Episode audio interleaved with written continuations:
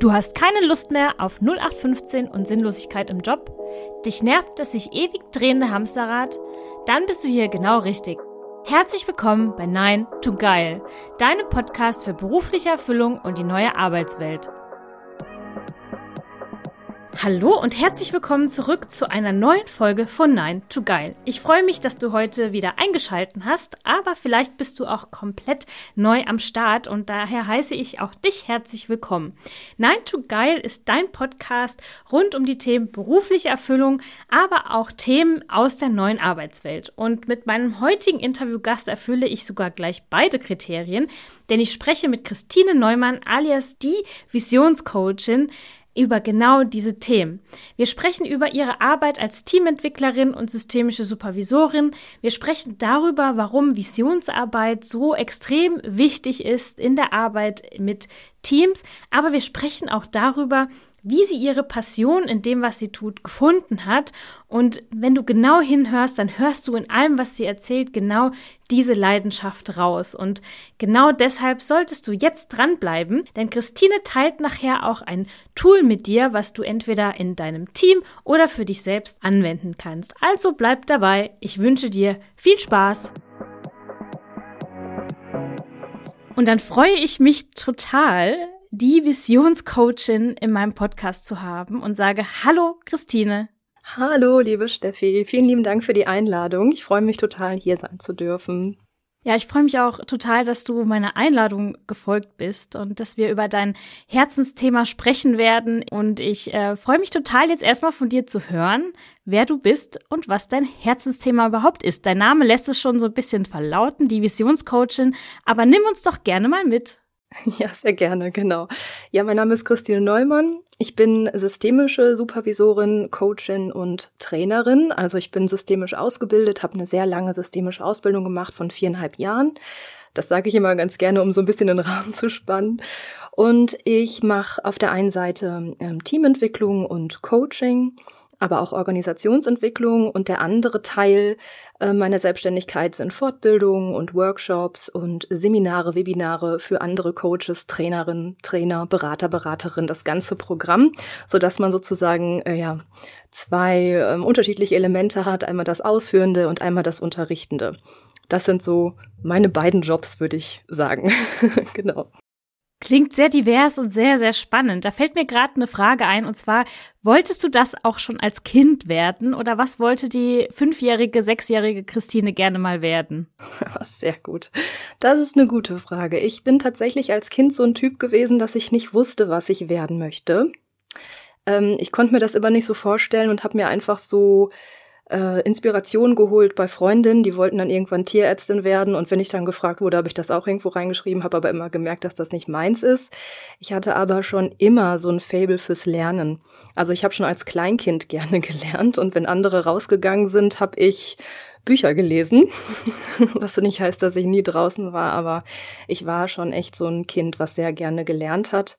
Und ich äh, merke auch, dass das Lehrende und das Unterrichtende und das Lernen auch immer noch so ein Favorite für mich, für mich ist, obwohl ich nie ähm, gesagt habe, dass ich Lehrerin werden wollte.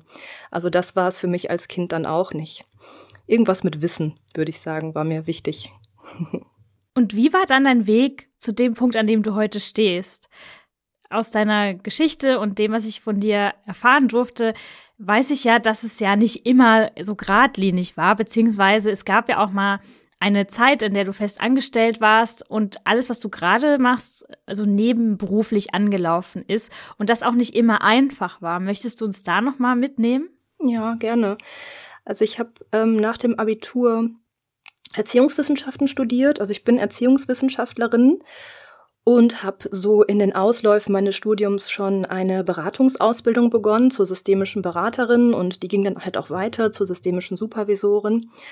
Und ich habe schon immer so gemerkt, dass mich das Thema Beratung interessiert hat oder auch Menschen. Psychologie hat mich interessiert, das war in meinem Studium natürlich auch mit verankert, aber auch der Bereich der Soziologie.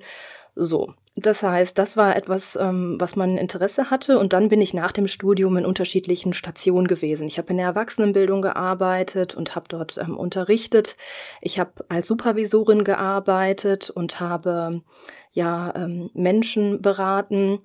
und habe dann am Ende auch noch in, äh, als wissenschaftliche Mitarbeiterin gearbeitet an einer Universität hier bei uns im Ruhrgebiet und ja, so zog sich das. Und ich habe dabei aber die ganze Zeit nebenberuflich gearbeitet und, gearbeitet und Teamcoaching gemacht, Coaching gemacht, ähm, Führungscoaching gemacht, Gruppen begleitet, also so das volle Programm, weil mir das von Anfang an wichtig war. Ich wollte immer auch mich ausprobieren. Ich, mich hat es immer dahin gezogen, mit diesen Gruppen auch zu arbeiten und mit Teams zu arbeiten und wollte nie in so eine komplette Vollzeitstelle übergehen. Und wie du schon gerade so angesprochen hast, natürlich hatte das dann auch Herausforderungen, ganz klar, die kennt sicherlich jeder. Ich habe das ungefähr zehn Jahre gemacht. Wow, und, doch schon eine lange Zeit. Ja. Ja, genau. Und ähm, ja, kam dann irgendwann zu einem Punkt, wo ich gemerkt habe, jetzt muss ich mich entscheiden. Also entweder das eine oder das andere, weil beides geht nicht mehr. Und dann kam für mich irgendwann der Punkt und dann habe ich mich entschieden, genau. War das für dich eine leichte Entscheidung, weil du deinem Herzen gefolgt bist, weil du sagst, du bist generell jemand, der seinem Herzen folgt? Oder war da so auch so ein bisschen so dieses, okay, aber so ein Angestelltenverhältnis gibt mir schon in Anführungszeichen mehr Sicherheit, was auch immer Sicherheit bedeutet? Ich glaube, das ist so ein wichtiger Punkt, den viele Menschen für, so im Kopf haben. Und ich hatte das auch im Kopf. Ich habe immer gedacht, ein Angestelltenverhältnis ist für mich Sicherheit. Ich habe immer gedacht, ich wäre so ein Typ, der so auf Sicherheit steht und das auch braucht im eigenen Leben. Und ähm, habe deswegen auch gehadert damit. Also ich hm, habe zwar sicherlich auch äh, Zeiten gehabt, wo ich davon geträumt habe und gesagt habe, boah, ich glaube, ich mache mich mal irgendwann hauptberuflich selbstständig. Aber die Angst und die Sorge, wie das irgendwie laufen könnte, hat mich immer davon abgehalten und so dieses, diese Idee von Sicherheit hat mich dann auch immer wieder in diesen Angestelltenverhältnissen gehalten. Von daher war das am Ende viel mehr Krise, für mich und viel, es hat sich eher zugespitzt. Und ich erinnere mich auch noch, dass ich so Tage hatte, wo ich irgendwie weinend am Küchentisch saß und dachte, das kann nicht sein, will ich jetzt echt in diese Selbstständigkeit gehen? Und äh, das wird doch nichts und so. Und ähm, ja, bin heute froh, dass ich das trotzdem getan habe, ja. Ja, sehr schön, dass du losgegangen bist für deinen Traum. Aber jetzt noch mal ganz kurz zu dem Thema Sicherheit zurück. Ich weiß, das ist nicht das Thema unseres Podcasts, aber du hast gesagt, du dachtest, das sei für dich so definiert. Würdest du heute sagen, Sicherheit bedeutet für dich eigentlich was ganz anderes? Ja, ähm, wenn wir manchmal mit Teams arbeiten oder auch mit Führungskräften, da arbeite ich gerne mit so einer Ampel von Grün, Orange und Rot zum Thema Risiko. Also als Unternehmer oder als Unternehmerin geht es ja auch darum zu gucken, welche Risiken kann ich kalkulieren. Weil wir können uns nicht immer zu 100 Prozent an alle Dinge halten, sonst sind wir ja niemals innovativ. Und Teams, mit denen ich arbeite, zum Beispiel auch aus traditionellen Bereichen, die wissen das, die müssen da auch mal ein Risiko mitkalkulieren oder auch mal über eine Grenze gehen. Und ich merke natürlich jetzt in der Zeit meiner Selbstständigkeit, dass mir das viel bewusster ist und dass ich viel bewusster Risiken eingehe und die auch gerne eingehe. Das merkt man bei so Themen wie Investition, dass man sagt, das Geld nehme ich jetzt in die Hand und investiere das. Das reinvestiere ich oder ich mache irgendetwas anderes, wo man vielleicht denkt, uh, ist das gerade so sicher oder geht das? Und man tut es dann trotzdem. Also es ist ein ganz anderes Gefühl und dadurch hat sich auch so ein bisschen ja mein äh, Selbstbild, würde ich jetzt mal sagen, verändert, weil ich dann schon gemerkt habe, ich bin sehr viel risikofreudiger, als ich vorher dachte von mir. Das finde ich schon immer sehr interessant, was sich da so ergeben hat in der Selbstständigkeit. Das finde ich auch total spannend, welche Persönlichkeits Merkmale da auch auftauchen und man sich selber damit überrascht, dass man sagt, hey, wow, ich bin ja doch risikofreudiger, als ich dachte. Und damit ergibt sich auch so viel. Gerade so das Thema Investition, das kommt ja meistens dann auch mehrfach wieder zurück, weil man sagt, man gibt es erstmal raus in die Welt und dann kommt es wieder zurück. Also vielen Dank für diesen kleinen Exkurs ins Thema Sicherheit und persönliche Werte und wie sich diese Werte auch verändern können. Aber jetzt kommen wir doch zu deinem Herzensthema, das Thema Vision. Du hast ja auch einen eigenen Podcast ähm, zum Thema, beziehungsweise mit dem Titel Die Vision führt uns an. Wie kamst du zu diesem Herzensthema oder wie kam dieses Herzensthema zu dir? Ja, sehr gut. Ähm, ich habe äh, ziemlich früh gemerkt, dass Teams ja so gerne an Zielen arbeiten. Wir kennen das alle, ne? Smarte Ziele. Dann setzt sich so ein Team Ziele. Und so Ziele sind häufig ja, die gehen nicht so weit über den Tellerrand, sag ich jetzt mal. Wir kennen das ja alle, diese Smarte, die müssen irgendwie spezifisch sein und messbar ja. und terminierbar und auch, was sie alles sein sollen. Und ich habe ähm, recht früh bemerkt, wenn ich mit Teams einfach nur an Zielen arbeite, dann kommt da irgendwie nichts Neues bei raus. Also so Ziele, die sind, die haben nicht so eine, die emotionalisieren uns nicht, die vermitteln keine Gefühle, die führen nicht dazu, dass Teammitglieder ähm, sich verbunden fühlen mit dem Veränderungsprozess. Und ja, ich komme ja aus einer systemischen Ecke, wie gesagt. Da geht es darum, ähm, auch einen Raum zu öffnen, um anders denken zu können und ähm, auch Lösungsräume zu ermöglichen und Möglichkeitsräume zu eröffnen. Und da war das sehr naheliegend zu sagen, ich nutze jetzt mal andere Methoden, die ja dazu verhelfen, dass Menschen in Organisationen gerade mal so den Kopf aufmachen und eine andere Idee von Arbeit entwickeln dürfen und ja auch einfach mal so ein bisschen rumspinnen dürfen, denn das ist ganz klar, das brauchen wir auch heute im Kontext von Arbeit. Also nichts ist äh, schlimmer und schwieriger, wenn wir nur an Zielen festhalten, weil dann bemerken wir, dass wir vielleicht ja ein kleines bisschen etwas anderes tun, aber doch nicht so wirklich etwas verändern. Und das ist schon anders, wenn wir an Visionen arbeiten. Und dann habe ich mich da so methodisch ausprobiert und habe festgestellt, wie gut das für mich funktioniert in unterschiedlichen Bereichen, also im Bereich der Auftragsklärung, oder auch natürlich in weiteren Prozessen, wenn es um Innovation gehen soll, da sind wir halt weit ähm, davon entfernt, wenn wir nur mit Zielen arbeiten. Da habe ich für mich gemerkt, das klappt sehr gut, äh, da kann ich mich sehr gut verorten, das macht mir Spaß, obwohl ich natürlich nicht nur Visionsarbeit tue, also auch im Podcast rede ich nicht nur über die Visionsarbeit. Ähm, aber für mich steckt da natürlich das Thema auch von neuer Arbeit drin, neue Dinge entwickeln zu können, neue Formen der Zusammenarbeit entwickeln zu können. Das passt für mich alles in dieses Thema Vision. Und so bin ich sozusagen da auch, ihr habt mich da verortet an der Stelle. Ja, gerade jetzt, also wir sind ja schon seit einem Jahr in einer ganz besonderen Situation und ich würde nicht sagen, dass es der Auslöser war, sondern eher der Katalysator dafür, was gerade alles passiert.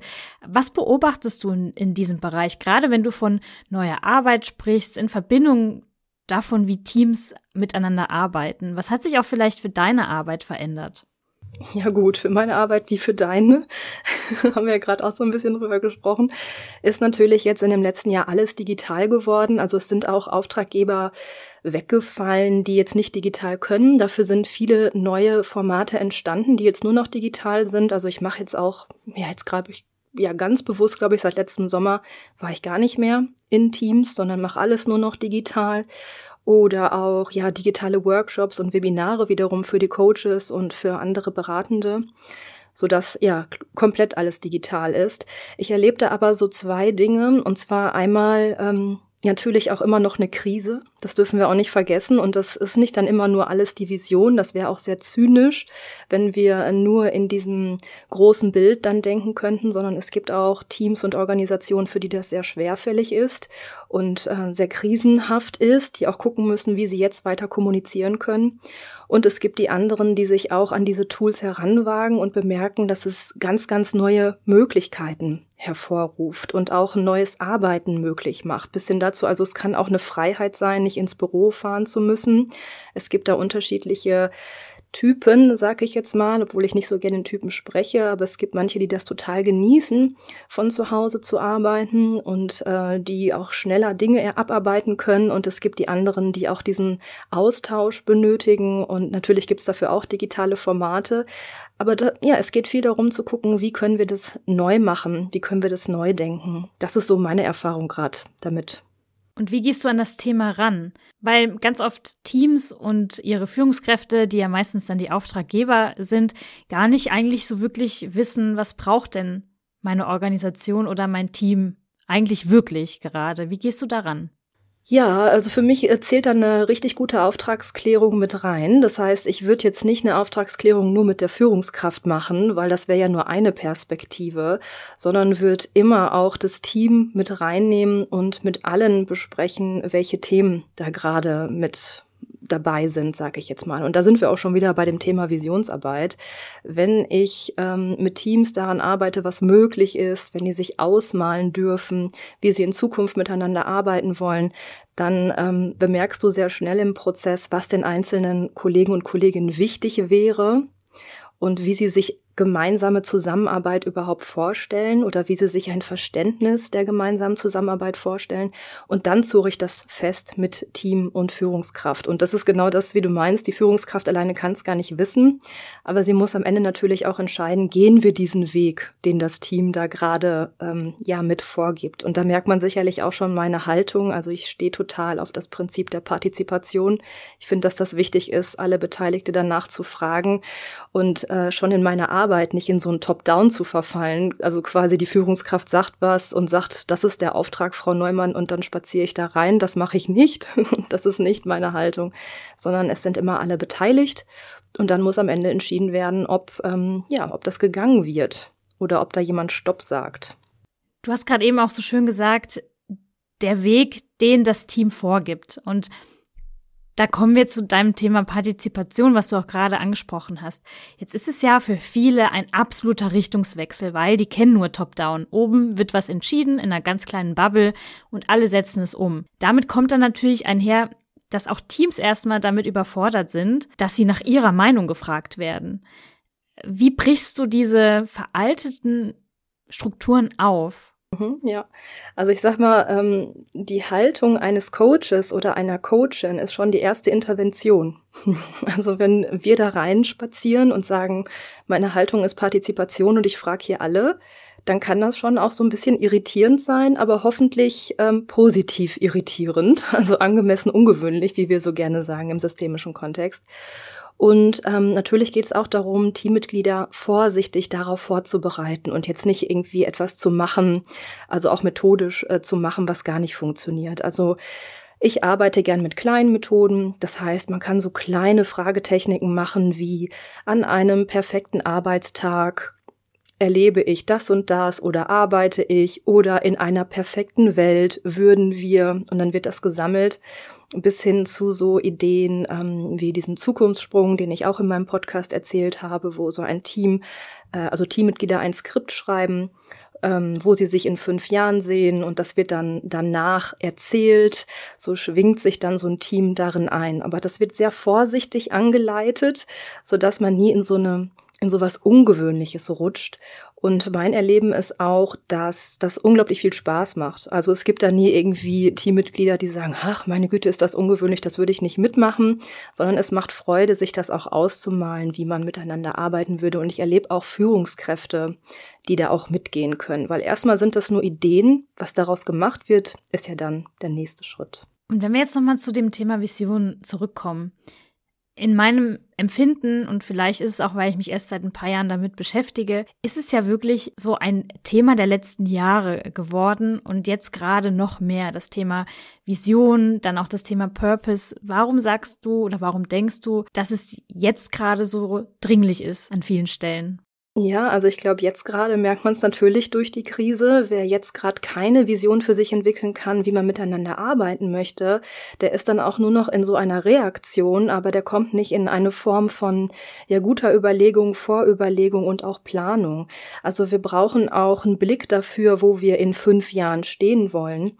Und wir brauchen auch einen Blick dafür, einen positiven Blick, also auch ein positives Bild, ähm, wo wir in fünf Jahren stehen wollen. Weil wenn wir das jetzt nicht entwerfen oder wenn Teams und Führungskräfte das jetzt nicht entwerfen, dann werden die auch einfach nur überrollt werden.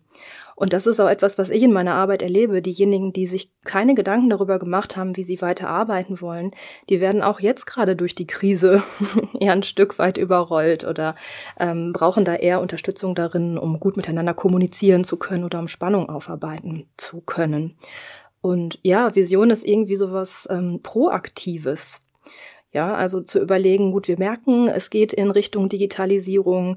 Wir bemerken, es gibt neue Themen in unserer Gesellschaft und ähm, Teams und Führungskräfte, ja, ganze Organisationen müssen sich ja überlegen, wie sie das aufnehmen wollen, was sie daraus machen wollen und wer sie sein wollen in dieser Welt und wer sie auch in fünf Jahren sein wollen. Wobei ich da auch nochmal die Unterscheidung mache zum Thema Purpose. Ähm, auch wenn das Thema Vision mir da so nahe liegt, das ist ja eher auch so der Bereich der Erkenntnis und des Wissens, ne? Da sind wir wieder. Und Purpose ist auch eher so ein bisschen äh, mehr das Gefühl und das Herz der Organisation. Und ähm, Purpose ist sogar noch viel langwieriger als die Vision. Also viele Teams schaffen es, eine Vision zu entwickeln mit mir. Das heißt aber nicht, dass sie es schaffen, einen Purpose zu entwickeln. Das ist ähm, ja, hohe Luft. da wird die Luft nämlich relativ dünn. Und ähm, es kann aber auch ebenso wichtig sein, den Purpose nochmal weiter herauszuarbeiten, weil auch das wird gesellschaftlich immer wichtiger werden, dass äh, Unternehmen wissen, was der Sinn und Zweck ihres unternehmerischen Handelns ist und der Sinn der Arbeit ist. Und äh, das, ja, auch das ist äh, wichtig mitzudenken. Und wie nimmst du da diesen Druck raus, zusätzlich zur Vision auch noch dringend den Purpose zu finden? Ja, ich würde sagen, ich mache den Druck selber nicht. Ich gehe da sehr spielerisch ran, ja. Also wenn äh, ein Team eine Vision entwickelt hat und die am Ende dann sagen können, wow, das ist unser Bild, wir so wollen in, wir wollen so und so arbeiten und wir wissen auch, was unsere nächsten Handlungsschritte sind, dann ist das sehr verspielt, äh, da auch noch zu fragen, okay, mh, hm, jetzt haben Sie dieses Bild, was würden Sie denn sagen, was ist denn der Nutzen, den Ihre Arbeit für andere damit schaffen würde? Nur mal so drüber nachdenken. ja, und dann gehen wir da sehr spielerisch dran und können auch daran nochmal arbeiten. Das kann dazu führen, dass Teams sagen, hm, da haben wir noch gar nicht drüber nachgedacht. Dann ist das auch in Ordnung. Dann kann man gucken, gibt es denn da gerade noch die Idee daran zu arbeiten, also sehr offen zu sein? Wollen sie nochmal darüber nachdenken? Manche wollen das auch und verwerfen es dann und sagen, also das ist es jetzt noch nicht, obwohl wir eine Antwort hätten, aber wir wollen es noch nicht umsetzen, das ist ja auch in Ordnung. Mm, ich glaube, dass es aus unserer Perspektive sehr wichtig ist, dass wir den Teams keinen Druck machen. Mhm. Denn wie sagt man so schön, das Gras wächst nicht äh, schneller, wenn man dran zieht, sondern dass es eher darum geht, Angebote zu machen, die Teams und Führungskräfte oder auch ganze Organisationen dann entweder pflücken oder erstmal noch stehen lassen. Ja, also da auch sehr allparteilich zu sein, ob das Team weitergeht oder nicht das Gras wächst nicht schneller, wenn man dran zieht. Das finde ich einen sehr guten Spruch, den ich mir öfter auch mal selbst für mich persönlich äh, zu Herzen nehmen darf. Und wenn wir bei diesem zeitlichen Aspekt bleiben, und ich weiß, es variiert natürlich von Team zu Team, aber auf welchem zeitlichen Horizont bewegst du dich da im Durchschnitt, wenn es darum geht, Visionsarbeit mit einem Team durchzuführen? Ähm, ich nutze die Visionsarbeit total gerne für die Auftragsklärung, also auch zum Beispiel für einen Kickoff. Das heißt, Visionsarbeit selber kannst du auch in zwei Stunden machen oder an zwei Tagen. Mhm. So. Das geht relativ zügig, bin ich ganz ehrlich wie der Name Zukunftssprung schon sagt, hat das ein hohes Tempo. Und das finde ich total gut, dass wir das hier besprechen, weil ich glaube, wenn man an einem Punkt steht, an dem die Vision gefühlt noch ganz, ganz weit weg ist, hat man das Gefühl, das dauert 100 Jahre, bis wir da sind. Und deshalb, ähm, ja, darauf zielte auch meine Frage so ein bisschen ab, weil wie du sagst, es ja auch sehr schnell gehen kann. Also dann hast du ja erstmal die Vision, sag ich jetzt mal, das Bild. Und ähm, für mich ist das so, dass die Vision nie für sich alleine steht. Ne? Wenn das Team jetzt sagt, also in fünf Jahren ähm, arbeiten wir nur noch komplett digital, in fünf Jahren, also das gab es übrigens auch schon vor Corona, in fünf Jahren, ähm, weiß ich nicht, kennen wir alle anderen Abteilungen und hospitieren dort regelmäßig. In fünf Jahren haben wir andere Pausenräume. Hm, hm, hm. So, dann geht's aber auch darum zu gucken, wie war denn der Weg dahin oder wie ist der Weg dahin. Und ähm, in der Visionsarbeit geht's häufig darum, sich vorzustellen, man wäre schon in der Zukunft. Und dann schwingt sich sozusagen ein Team darin ein, zu überlegen, wie haben sie es denn gemacht? so. Mhm. Also wir arbeiten immer mit dieser Idee von dem Sprung. Wir sind schon in der Zukunft, wir sind schon im Lösungsbild. Solche Methoden kennen wir auch aus der Supervision.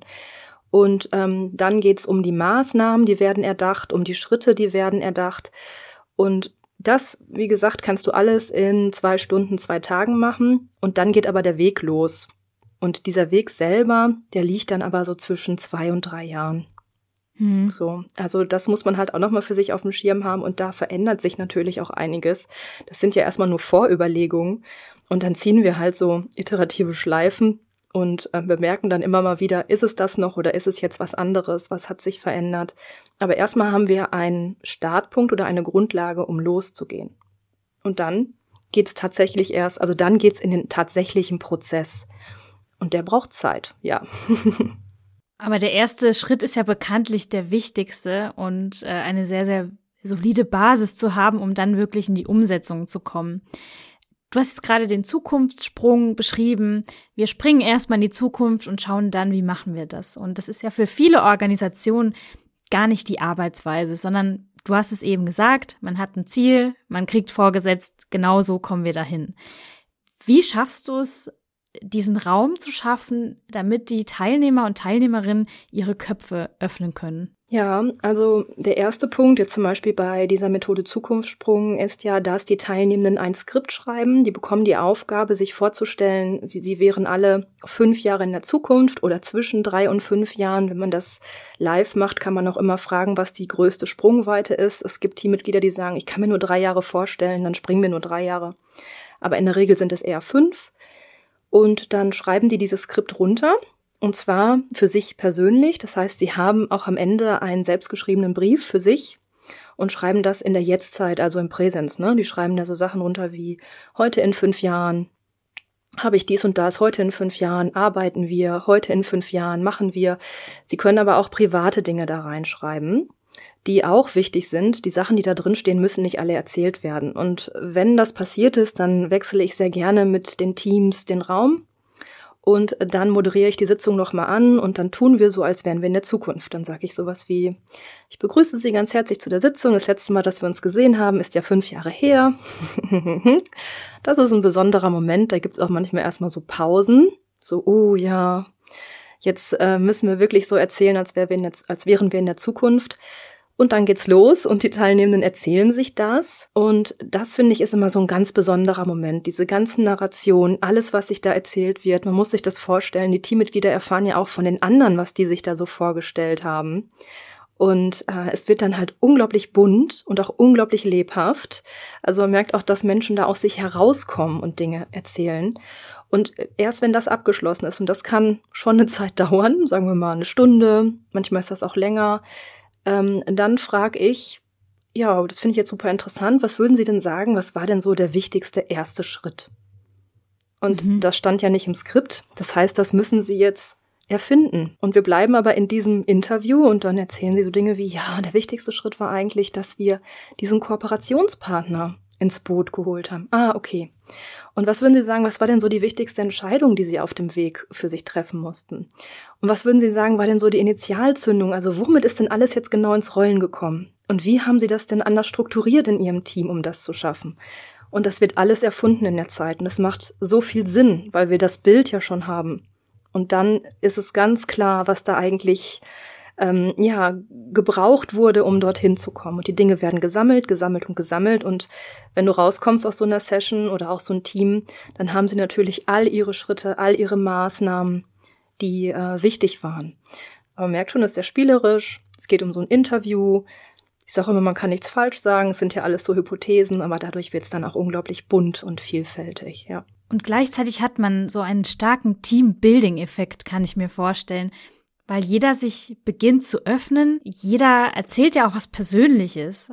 Also da kommen natürlich vielleicht manchmal so Glaubenssätze hoch wie, oh Gott, was sagen denn die anderen? Wenn ich das jetzt so vorlies, die halten mich doch für bescheuert, aber man macht es dann und fängt dann an, gemeinsam an dieser Vision zu arbeiten. Und das stelle ich mir unheimlich fruchtsam vor und sehr belebend, wie du auch beschreibst. Also ähm, ja, total spannend. Erlebst du es manchmal, dass sich da verschiedene Menschen gegen wehren, dass sie sagen, nee, das ist gar nicht meine Arbeitsweise? Und wie gehst du mit solchen Menschen um, die erstmal distanziert gegenüber deiner Methode sind? Ja, also es gibt vielleicht manchmal dieses Ungewöhnliche. Ich bin ja auch sehr viel in traditionellen Organisationen, also im Bereich der Verwaltung, in Landesbehörden und ähm, ja, in Verwaltung, in städtischen Einrichtungen und so weiter. Und da kannst du dir natürlich vorstellen, wenn ich da so einen Sprung mache und ich moderiere das neu an, da sitzen dann die Leute erstmal und denken so, oh mein Gott, ist das jetzt ein Rollenspiel? Das merke ich, na klar. Und dann mache ich gerne Pause. Also ich sage dann auch so Dinge wie, ja, lassen Sie sich ruhig Zeit. Und dann bleibe ich da sitzen und mache eine Pause. Aber sobald der Erste anfängt, ist klar, okay, der Erste fängt an. Und dann ist das immer so, als würde ja start a fire, ne? Der Erste erzählt etwas und dann sagt sofort der Nächste, also bei mir ist das so, also wir machen dann das und das und so und dann geht es einfach los. Es braucht einfach nur diesen Startschuss. Also von daher erlebe ich das nicht, dass sich jemand dagegen stellt, ja, sondern es entstehen eher so Pausen, die man sicherlich auch bei dieser Methode aushalten muss. Es ist aber so, wenn jetzt zum Beispiel Teams Konflikte haben, dann funktioniert diese Methode nicht. Also es muss einen klaren äh, Boden geben, weil bei richtig heftigen Konflikten können wir nicht in sowas wie eine Vision gehen oder also eine Vision ist ja auch sowas wie ein Lösungsbild. Und wenn heftige Konflikte da sind und wir mit so einem Tempo in ein Lösungsbild gehen, dann können wir uns vorstellen, das funktioniert nicht. Das ist auch zynisch, weil wir dann die Probleme, die in dem Team vorherrschen, überhaupt nicht respektieren und nicht wertschätzen. Ich habe das aber auch schon mal gemacht. ich wollte das auch einfach mal wissen und ausprobieren und, und? hatte dann so ein Team, das dann gesagt hat, gar nichts hat sich verändert. Mit diesem Kollegen hier, da kann sich ja gar nichts verändern. Ich kann mir sowas gar nicht vorstellen und so, und dann war irgendwie klar, ja, okay, die haben halt auch so starke Konflikte, das geht nicht. Da muss ich was anderes anbieten und muss auch ja mehr in Resonanz sein mit diesen Schwierigkeiten, die sie erleben. Ja. Was ist für konfliktbehaftete Teams der wichtigste erste Schritt, wenn du sagst, die Vision ist noch ein bisschen zu weit weg? Was ist da der erste Haltepunkt, wo du sie hinführst? Ja, das sind so zwei Punkte. Erstmal sind es so Dinge wie überhaupt Erwartungen zu kommunizieren an die anderen und das auch zu lernen, weil je nachdem, wo wir in der Konfliktspirale sind, werden nur noch Vorwürfe kommuniziert. Ich fühle mich von dir, du hast und so. Mhm. Ja, also diese typischen Du-Botschaften. Und da gibt's so schöne Methoden, wo man nur drauf schaut. Ähm, ja, was ist eine Bitte an den anderen, ohne ein Gefühl zu kommunizieren? Also hm, hm, ich bitte dich, dass du beim nächsten Mal das und das tust und dann wird einfach nur geguckt, wird dieser Bitte nachgegangen, kann das gehen oder kann das nicht gehen, also so ganz klare Regelungen ähm, für die Kommunikation. Und naja, dann natürlich nutze ich auch so Dinge wie Aufstellungsarbeiten. Gerade wenn Teammitglieder gar nicht mehr kommunizieren können, dann stelle ich das nur noch dann stelle ich das nur noch. Also dann lasse ich die nur noch stehen oder auch manchmal so eine Teamhistorie stellen, wo, wo, war es am Anfang, wer kam dann dazu, wer stand dann wem auf den Füßen und sowas. Das ähm, wird dann eher visualisiert oder auch gespürt in den Positionen. Und genau, dann arbeite ich eher so mit Teams entweder kommunikativ oder halt, wenn es kommunikativ nicht mehr geht, dann nutzen wir andere Methoden, wo wir nicht mehr so viel sprechen müssen. genau. Wenn du so von deiner Arbeit sprichst, und ich finde es total schade, dass es an der Stelle nur ein Tonspur-Podcast ist, weil für alle Zuhörer und Zuhörerinnen da draußen, wenn Christine von ihrer Arbeit spricht, dann strahlt sie und alles ist hell, obwohl es schon abends ist. Was gibt dir in deinem Job Energie? Was ist das an deiner Tätigkeit, was dich so strahlen lässt? Das ist, ja, das ist eine gute Frage, Stefanie. Ich glaube, mich treibt das total an, ähm, dass Menschen gut miteinander arbeiten können. Mich treibt das an. Für mich ist Arbeit eine Form von Manifestation und auch eine Form von Kultur. Mit Arbeit erschaffen wir Dinge, mit Arbeit erschaffen wir Kulturen, mit Arbeit erschaffen wir Innovation. Also wir bringen etwas in die Welt. Und ja, mich macht das unglaublich glücklich zu sehen, wenn Teams sich, da entweder zusammenraufen oder ihr Riesenbild erfinden und dann auch ja richtig damit committed sind und spüren, was sie in die Welt geben können und was sie da eigentlich tun. Das, äh, das merke ich immer, das gibt mir Energie zurück. Das ist etwas, was mich total antreibt, ja. Und was ist deine persönliche Vision? Ja, auch eine gute Frage. Meine persönliche Vision muss man vielleicht nochmal so schauen, wie ich ähm, dazu eigentlich gekommen bin. Ich habe ja sehr schnell auch in meinem Job gemerkt, dass ich mich nie so gut ausleben konnte, wie ich wollte. Also, dass ich vielleicht Dinge, die ich mitgebracht habe, dass ich die nicht durfte oder die nicht ausführen durfte, weil ich immer wieder einen Vorgesetzten hatte oder so, der sagte, das geht und das geht nicht. Und meine Vision von, also meine Vision auch unserer Arbeitswelt ist, dass wir Expertise und Potenzial vom Menschen sehr viel mehr nutzen. Dass wir sagen können, wow, weiß ich nicht, Stefanie, die kann dies, das und die, die findet vielleicht auch noch weitere Fähigkeiten in sich und die kann sie einsetzen in der Organisation, um dann halt neue Dinge für die Welt zu erschaffen das ist etwas, was so meine Vision ist, dass wir in Organisationen anfangen, darauf zurückzugreifen, auf die Potenziale, die wir da haben und nicht weiter so Hürden und Hindernisse und Stolpersteine haben oder den Rang und die nächste Hierarchie, die wir wieder um äh, Erlaubnis fragen müssen, also die formale und starre Hierarchieebene, die wir um Erlaubnis fragen müssen, sondern dass wir das ausleben können. Und für mich ist es ja so, ich bin in die Selbstständigkeit gegangen, um das zu tun. Ich denke aber nicht, dass Selbstständigkeit für jeden Menschen ja die beste Entscheidung ist, sondern ich würde es mir wünschen, dass das auch für Angestellte geht, für ein Angestelltenverhältnis auch möglich ist, so das eigene Potenzial zu leben. Denn ich weiß ganz genau, wäre das möglich gewesen, wäre ich auch geblieben. Und es ist sehr schade für die ganzen Unternehmen, dass sie da so viel Potenzial einfach gehen lassen. Von daher, das ist meine Vision, dass äh, Unternehmen, Organisationen darauf zurückgreifen können, um dann was Neues in die Welt zu bringen.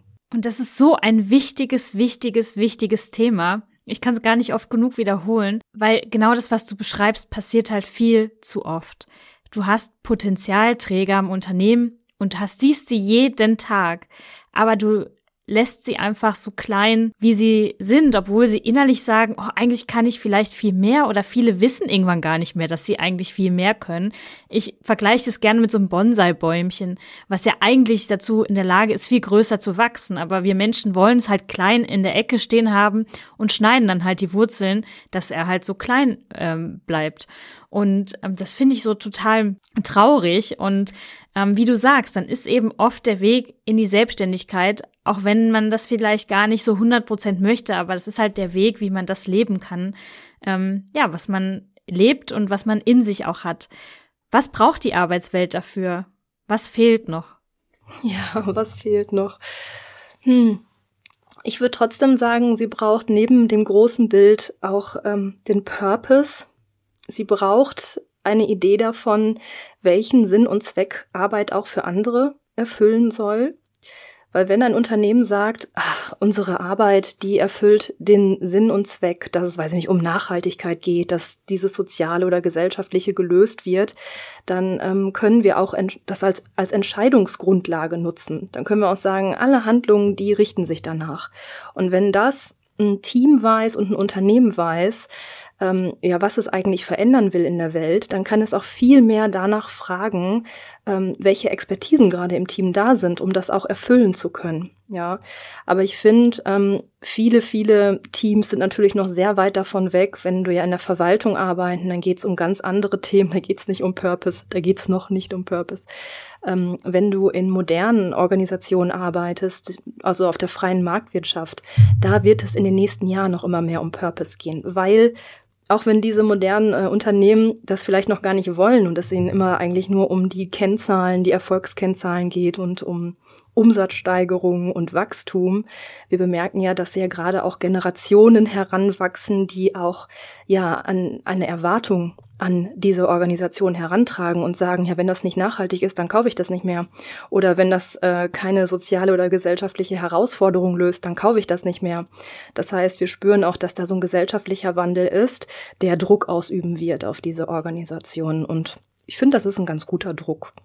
Den muss ich ja nicht machen, der wird dann gesellschaftlich immer weiter auf diese Unternehmen ausgeübt, ja. Ja, das ist auch wirklich ganz spannend ähm, zu beobachten.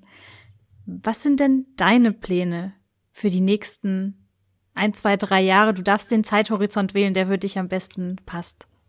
Ja, schön. ähm, erstmal muss ich sagen, dass für mich gerade schon ein bisschen auch ähm, etwas in Erfüllung gegangen ist. Ich merke, dass ich total gut digital arbeiten kann und habe mir das, glaube ich, auch so vor drei Jahren habe ich mir gedacht, ach, ich würde am liebsten nur digital arbeiten. Ich, ja, jetzt bin ich gerade da. Finde das prima, dass das so ist. Und meine Pläne sind, das natürlich auch weiter auszubauen. Also ich bin jetzt gerade dabei, einen ersten Online-Kurs zu erstellen, auch für Coaches und Beratende. Der ist jetzt leider schon so gut wie ausgebucht im Mai. Also leider meine ich, falls da jetzt jemand Interessen haben sollte, Na, jetzt gerade ist. Jetzt die Freude erhöht und jetzt ist schon fast ausgebucht. Jetzt ist schon fast ausgebucht, genau. Ach Mist, ja. Ich die nächste Runde kommt bestimmt. Genau, ich würde noch ein zweites Mal in diesem Jahr auch anbieten. Ähm, genau, das heißt, meine Pläne sind auch wirklich mehr in diese Kurse zu gehen, ähm, also weitere Programme auch möglich zu machen, wo es um Teamentwicklung gehen kann, digital und dann auch so mein Business mehr und mehr in diesem Bereich zu verlagern, also mehr, also noch mehr für Coaches und Beratende zu machen. Und den Rest finde ich, da bin ich jetzt eigentlich auch schon in diesem digitalen äh, Umfeld mit Teams und Führungskräften und das darf auch gerne so bleiben. ja, auch in den nächsten zwei oder drei Jahren. Sehr schön. Ich habe zum Abschluss noch eine letzte Frage an dich und wenn ich dir so zuhöre, und ich glaube, das können alle Zuhörer und Zuhörerinnen bestätigen, dann spricht hier eine Frau, die ihre berufliche Erfüllung in dem, was sie tut, gefunden hat. Was natürlich auch sein kann, dass sich da in den nächsten Jahren noch was verändert. Aber für den Moment klingt es absolut nach beruflicher Erfüllung und du lebst das, was dir gut tut. Welchen Tipp hast du an alle Menschen da draußen, die gerade noch so ein Stück weit weg sind von ihrer beruflichen Erfüllung? Ja, dann nehme ich jetzt mal einen Spruch, den ich mal von jemand anders auch gehört habe und den ich sehr wichtig finde, nämlich sich selbst auch zu fragen, ist das genug? für mich, was ich habe. Wir sind ja sehr gut darin, bescheiden zu sein. Und es lohnt sich, nicht so bescheiden zu sein. Also immer wieder zu fragen, ist es genug für mich, was ich erlebe? Ist es genug, was ich habe durch die Arbeit? Und sich dann auch selber dieser Sache zu stellen, wenn man bemerkt, ja, ist ganz okay, oder ich halte das ja aus fürs Gehalt. Das ist ja sowas wie Schmerzensgeld, sagen ja manche auch. ja, ich hatte gerade heute mit jemandem über genau das Thema. ja, aber das ist das äh, einzige Leben gerade, was du hast. Das hat auch mal ein schöner Interviewgast, eine Gästin auch in meinem Podcast gesagt. Und wir sollten uns wirklich fragen, ob es das ist. Und ähm, wenn es das nicht ist, dann sollten wir uns das holen, was wir haben wollen. Also weniger Bescheidenheit und sich das auch wirklich schnappen, was man machen möchte, was man tun möchte und dafür auch losgehen. Ja. Vielen herzlichen Dank für den Impuls. Und ich finde die Frage, die du gestellt hast, extrem wichtig. Und was ich ganz oft beobachte, ist, dass viele sich gar nicht trauen, und da kommt wieder diese Bescheidenheit, sie trauen sich nicht, sich genau diese Frage zu stellen, weil sie sich sagen, na eigentlich, ich bin doch gesund, ich habe alles, was ich zum Leben brauche. Da sind wir wieder bei dem Thema Sicherheiten und Geld. Und ich traue ich, ich trau mich nicht, ähm, mir selber diese Frage zu stellen. Auch vielleicht auch vor der Angst vor der Antwort. Ähm, und ja, Deshalb vielen herzlichen Dank, liebe Christine. Nicht nur für den letzten Impuls, den du uns mitgegeben hast, sondern das ganze Gespräch. Wie gesagt, ich bin traurig, dass wir das nicht aufzeichnen konnten, denn du warst mein Sonnenschein um 19.19 Uhr 19 am Abend. Und vielen herzlichen Dank für deine Zeit und deine wertvollen Insights und Einblicke in dein Leben und deine Arbeit. Danke, Stefanie, dass ich hier sein durfte. Es war ein total schönes Gespräch. Vielen Dank. Ich hoffe, du hast dir die Methode der Zukunftssprung genau eingeprägt, damit du jetzt direkt loslegen kannst, einen Sprung in deine Zukunft zu machen. Und deshalb bleibt mir nichts anderes zu sagen als viel Erfolg, Freude und Spaß dabei. Und du findest alle Infos über Christine, ihre Arbeit in meinen Show Notes. Und ja, dann bleibt mir an der Stelle nur noch zu wünschen, fröhliche Ostern, ein paar schöne Tage und bis zum nächsten Mal.